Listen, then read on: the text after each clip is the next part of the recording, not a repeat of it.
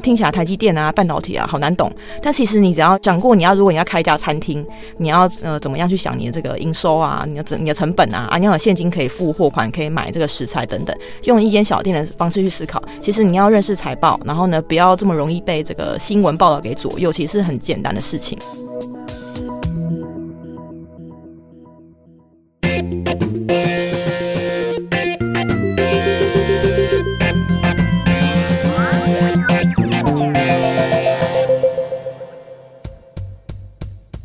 Hello，你好吗？欢迎收听老周的 Money Talk，我是老周，在这里我们聊一聊钱和财富。今天我们要来跟大家聊一聊台积电。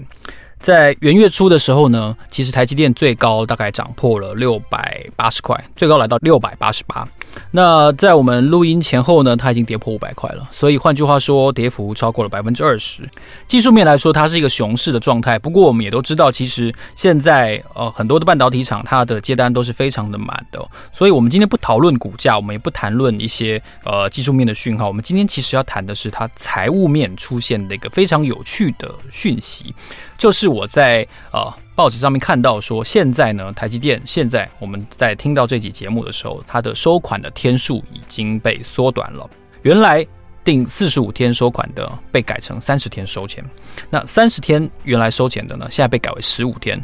诶，你知道吗？十五天就要收款，这个对于一些呃客户来说是相当重要的一个改变哦，因为它的整个流程、整个循环都是收紧的。所以这也反映一件事情，就是我们直观上来说，台积电应该是有一个更加热络的景气的判断。那究竟我们应该要怎么理解这样子的一个讯号呢？我们今天邀请的是商业思维学院产品经理课程的主理人伊旺。呃，伊旺呢，他以前是电子业的产品经理，邀请。以往呢，用一个产品经理的视角为大家来解读一下台积电收款天数大幅的缩短，我们应该要怎么看待这个讯号呢？让我们先欢迎一下以往。Hello，以往你好，好久不见。嗨，大家好，我是以往，很高兴来到这边，可以跟奇岳这边聊一聊。是，我想请教一下哦，你在注意到这个台积电的讯息的时候，其实我相信我们的看到这个消息的时间应该是差不多。那为什么你会想要特别写一篇文章来解读这一件事情呢？嗯，呃，我觉得这件事情很有趣。就是当这个台积电的这个新闻出来的时候呢，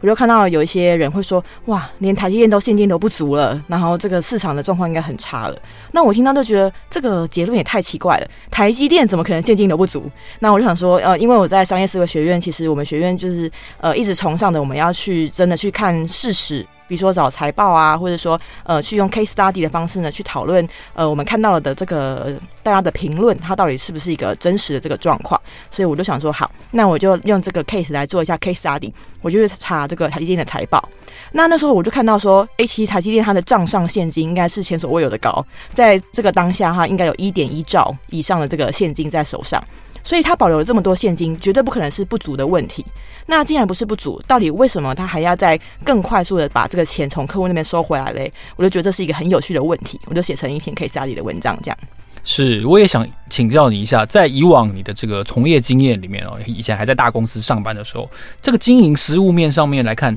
缩短收款天数是电子业者常常见到的一个方法吗？那通常我们应该要以投资人的角度来说的话，这会是一个相对正面还是一个相对负面的讯号呢？嗯，其实收呃收款天数这件事情呢，还蛮少会被改变的，因为收款天数这个这件事代表说我要多快去付出我的这个账款，那对公司的现金流调度来讲，话是一个蛮严重的这个议题。那我去查一些资料，就是如果是以全球来看的话，那这个应收账款的那个收款天数最长的这个行业呢，其实是机械，大概三个月左右。三个月。对，电子业的话，差不多七八十天左右。那可能也有人听过，像是这个红海啊，它可能就是很典型的快收慢付。他可能对他下面供应商的付钱的时间，就是可能会可能会长到一百多天，那他收钱的时间可能就会就比较短，他中间还有一些这个免费的现金可以用这样子，所以呢，对这个电子业或者说像这种制造业啊，然后尤其是这种 to B 的厂商啊，其实随便两三个月都是一件很正常的事情。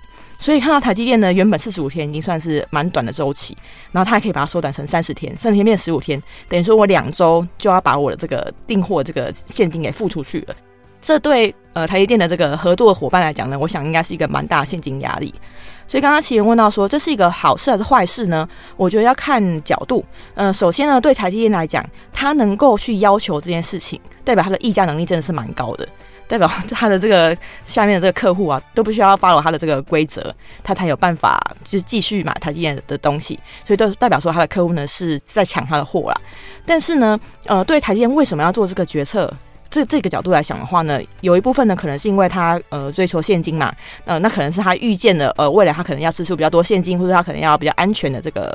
呃采取比较安全的这个策略，那这可能代表他。看坏后市，那也有另外可能就是，呃，他可能担心是他的客户之后可能会付不出钱来，所以呢，他可能要么就是要赶快先把钱收回来，要么就是他要筛选客户，只跟这些付得出钱的这个客户合作。那这几个看起来呢，都是一个更保护自己的一个做法，所以也有可能是他看坏了后市，所以呢，有可能是他议价能力变强，有可能是他看坏后市，所以说这也是我这篇 case study 想要继续再往下去延伸讨论的这个点。不过，如果是对他的客户来讲，这一定是一个不好的讯号，他要更更努力去筹措现金来去支付他的这个账款。因为我订了一个货之后，十五天我就要付钱。我想，这个以制造业，特别是半导体业，现在如此火热的这个产业的生态来看的话，十五天真的是一个很难得一见的一个讯号。是，不过如果是以台积电来说，我原本觉得这十五天已经很夸张了，但是我去看他们财报之后呢，我又发现另外一个东西叫暂收客户款，代表说，呃，一般这种应收账款的那个付款这个时间呢、啊，都是等我出货给你之后，我就要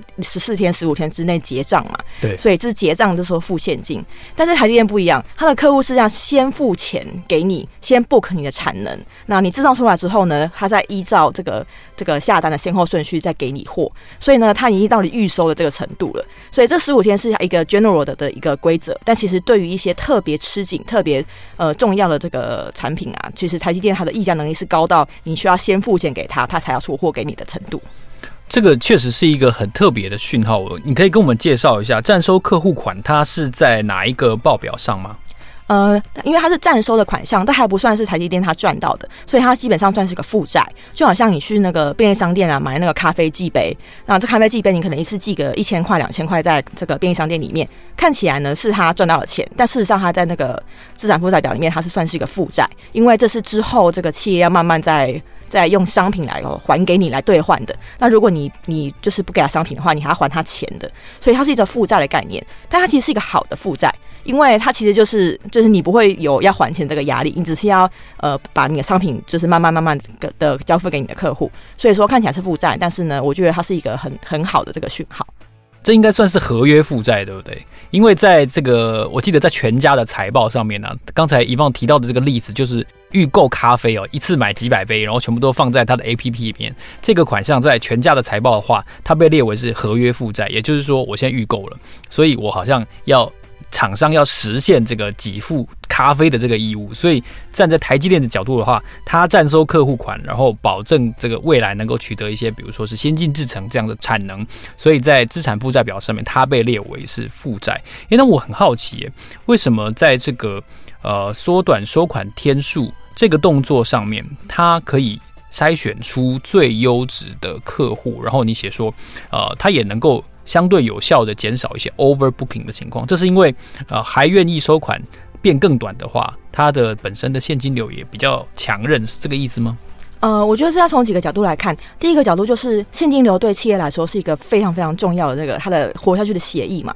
你可以不赚钱，你可以亏钱，但是呢。就是你只要没现金，你付不出薪水来，你付不出钱给银行，直接就会倒掉。所以现金流它本身是一个非常重要的这个讯号，代表说你是不是真正有这个赚钱，而且呢能够去偿还你的这个负债，或是员工薪资等等，或是你要付货款啊等等的这些能力。所以说，呃，现金流的这个水位呢，一直都是看这个公司安全度的一个很重要的这个指标。所以说，呃，当你需要呃更更早的去支付这个现金给台积电的时候呢，其实你需要准备更高的这个水位，否则你货款付不出来，你就就是你拿不到货，要不然就是你就会跳票倒闭等等的。所以说，呃，首先这些比较无法负荷这么短的这个现金付款周期的这个小厂商呢，他应该就会先放弃，他必须要先保留自己比较高的现金水位，然后找去找其他人去买这个商品。所以是第一个，可能就是这个体质比较不好的这个小公司呢，他一定可以先把钱给收回来，以免他们到时候倒闭就收不回来嘛。那要么就是他们可能就会先去找其他的客户了，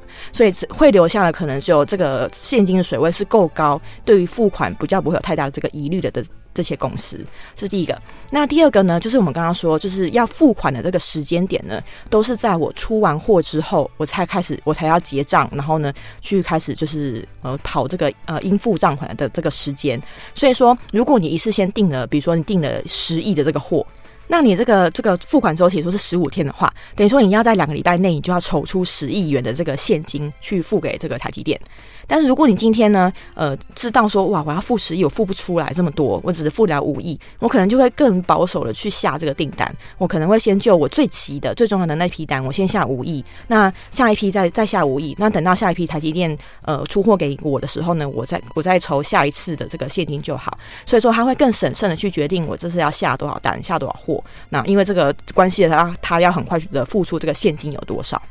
是，其实这样听起来，我觉得也有一点在逼迫他的客户思考优先顺序的味道。真的，因为很多时候我们会看到有 overbooking 的产生，其实它是一个，我觉得是 formal 心态啊。哦，IC 设计 A 厂哦，我听到 A 厂下了八亿，我听到 C 厂下了五亿，那其实我真正需求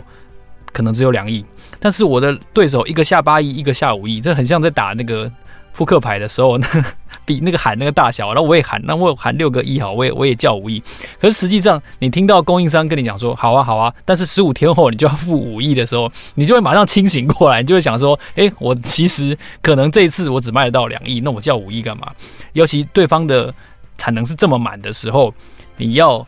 可以啊，但是十五天之后就要付钱，马上我觉得这个。订单的优先顺序就会排出来，等于他也逼迫他的客户去思考，他是不是真的需要这么多，把那个。腐烂下单的那个水分给挤掉，是这个味道。嗯，真的，因为如果他这个时候 overbooking 呢，他其实呃之后呢，要么呢有可能你就取消订单嘛，虽然可能赔钱，但可能取消订单还是一个比较好的策略。那这对台积电的这个调配是不好的，或者说你之后呢付不出来，那对双方也都不好。所以呢，呃，看起来这个我觉得台积电算是一个很正派经营，然后呢也会为自己跟客户着想的的一个公司。所以要大家彼此都冷静一点，您可能现在不要下这么多单给我，那我需要你想清楚，然后把最重要的单再给我，那我再出货给你这样子。其实刚才以望讲到这一点非常的重要，因为现在半导体到底在跌什么？跌二零二三年可能会供过于求，对不对？这个可能现在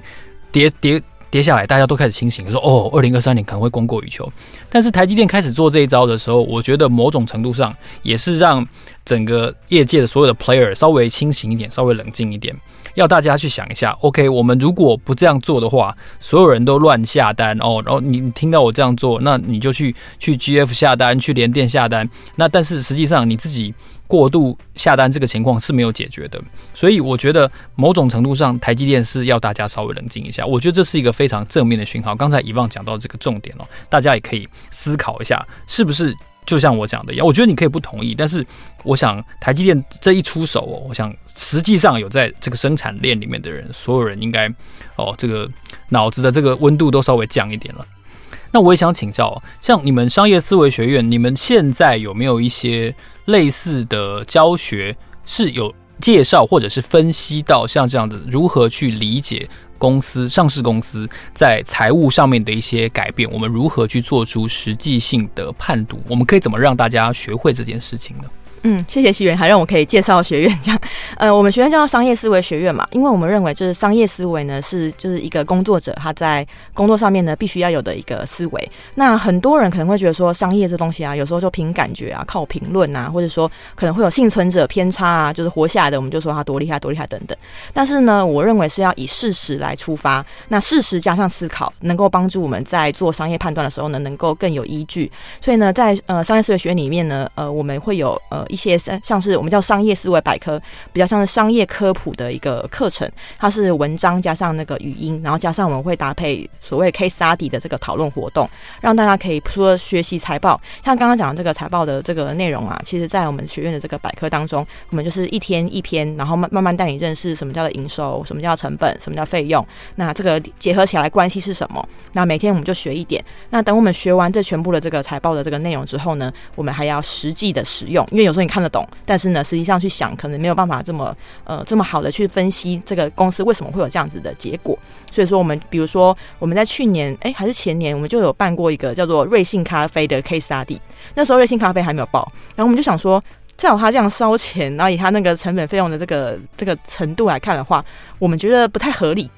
那但是那时候呢，就是呃，我们是老师们嘛，我们老师就觉得好像有点。呃，可以再往下研究的这个点，那我们就出了这样子的题目。那我们同学们呢，他们就上完这个课程之后，他们就会自己组队，然后呢一起去看这个财报。然后除了财报以外呢，他们也会去研究呃对应的这个市场的资讯等等。然后那时候呢，我记得有很多组织这个讨论出来之后的结论都是瑞幸咖啡撑不下去。那我们都是觉得很有趣，就是这件事情呃，其实从财报或公开资讯都找得出来，但是呢，市场上还是非常疯狂的去追追逐这个这支股票。在那时候因为还没报嘛，然后我就我就觉得。就我我那时候觉得蛮有趣的啊，然后我发现这是同学们还有就是老师们呢，我们都可以从这个讨论当中实际上去思考，诶，这件事情到底是不是真的？那我们可以找到一个事实去证明它。那我会有个分析的框架跟方法。所以其实跟这次台积电一样，台积电我就看到就是大家都说他们现金流吃紧，这这超不合理。那你只要是去找一些呃他们的这个相关的财务数据啊，然后呢再加上你可能对这个行业有一些呃公开资讯的了解，去查询一些呃一些公开资讯，或者说把联电跟台积电两个一起比，你就很明显可以看得出来，就是他这个策略呢，不太可能是他有什么危险，顶多只是他变得保守。那他希望大家可以冷静一点。那台积电可能也为了之后他自己的这个资本支出做准备。所以呢，我认为这是一个公司稳健经营的讯号。那可能市场的状况会不好，代表因为他预见的这个不好状况，他会做做出这个决策。但于对于呃公司本身的这个经营健康程度来讲的话，我觉得是没有太大的问题的。我觉得刚才宜芳有提到一句话。大家应该要记在心里哦，就是他可能有预见整个市场是不好的。其实他现在这个，其实这个行为就是预收款项这个行为，或者说减少收款天数哦，他是算是在为业界踩刹车。大家可能要解读到这个真正的意涵哦。那刚才宜芳提到这个瑞幸咖啡的 case，我真的觉得非常非常的有意思，因为。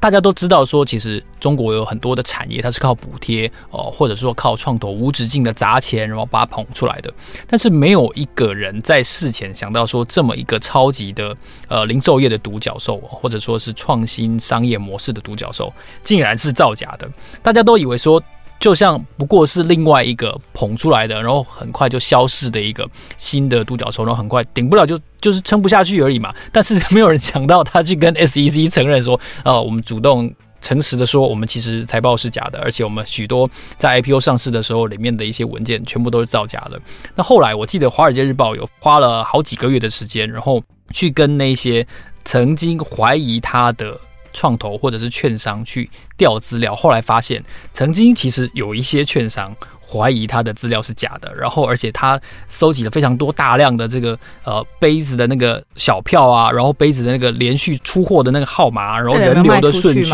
嗯，对，然后发现说其实对都对不上，比如说这杯假设小票的号码是四零一好了，他们就会发现说下一杯怎么就跳到四六二。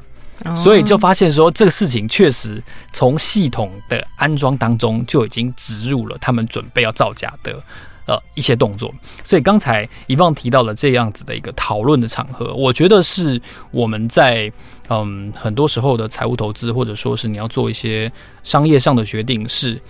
很重要的，因为我们常常会一头热，就像 I C E 在下单的时候会一头热一样，我们会很难免受到旁边人的一些影响。所以像这样子的讨论，我想可能是蛮珍贵的一个嗯机会。你们每年都会办一次吗？哎，我每年办很多次，每年办很多次，对，每次都不同的题目。比如说，呃，之前疫情的时候，就是 PC Home 就是塞车嘛，然后我们就开始讨论说，哎，那如果我是 PC Home 的话，我要怎么样去解决这个问题？所以，我们呃有时候是从财报的角度去出发，有时候是从营运角度，但是一定要搭配财报，你要去看它的这个营收、出货量等等库存，然后呢来做出呃更具体，然后有依据的决策。所以，我们就希望不要让大家就只是哎凭感觉啊，或别人说什么啊，新闻报什么啊，我们就相信。我们希望可以在大家可以独立思考，然后用事实来做决策，这样。这有点像是 MBA 学位里面的一个个案分析比赛。哎、欸，蛮像的，蛮像的，就是你要你要使呃应用你学到的东西这样。所以你们是准备要向台大、政大 EMBA，嗯，发出这个竞争的宣言的意思吗？哎、欸欸，合作伙伴，合作合作伙伴吗？你们双方是合作伙伴？也也还没有啦。OK，我相信。你们会越来越像一个真正的 MBA 里面进行的一些模式才对。嗯，其实我觉得，呃，因为像台台大或者政大这些 EMBA 这些课程，他们是筛选制嘛，对，所以说，呃，能够参加的人是比较少的。那对于商业思维学院来讲，我觉得重要的是这个商业思维的科普，而且它其实没有这么难。比如说像刚刚讲的这个财报资讯啊，你听起来台积电啊、半导体啊好难懂，但其实你只要有呃想过，你要如果你要开一家餐厅，你要呃怎么样去想你的这个营收啊，你的你的成本啊，啊，你要有现金可以付货款，可以买。这个食材等等，用一间小店的方式去思考。其实你要认识财报，然后呢，不要这么容易被这个新闻报道给左右，其实是很简单的事情。对啊，所以我们希望的是科普商业思维，所以定位也是不太一样。我记得你上次在 PC Home 塞车的时候，你也写过一篇文章，对不对？呃，是。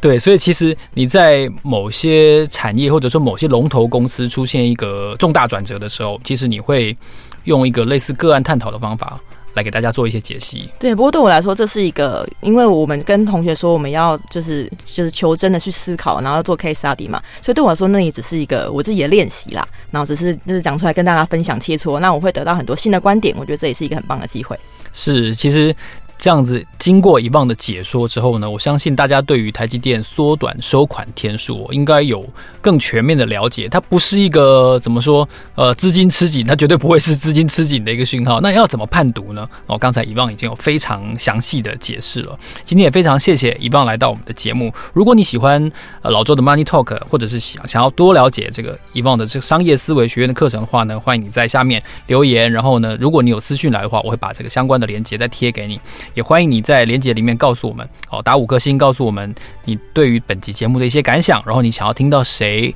哪些人物的更多的专访，或者是哪些商业新闻背后逻辑的一些解析，都欢迎你让我知道。老周的 Money Talk，让我们下一集见，谢谢，拜拜，谢谢大家，拜拜。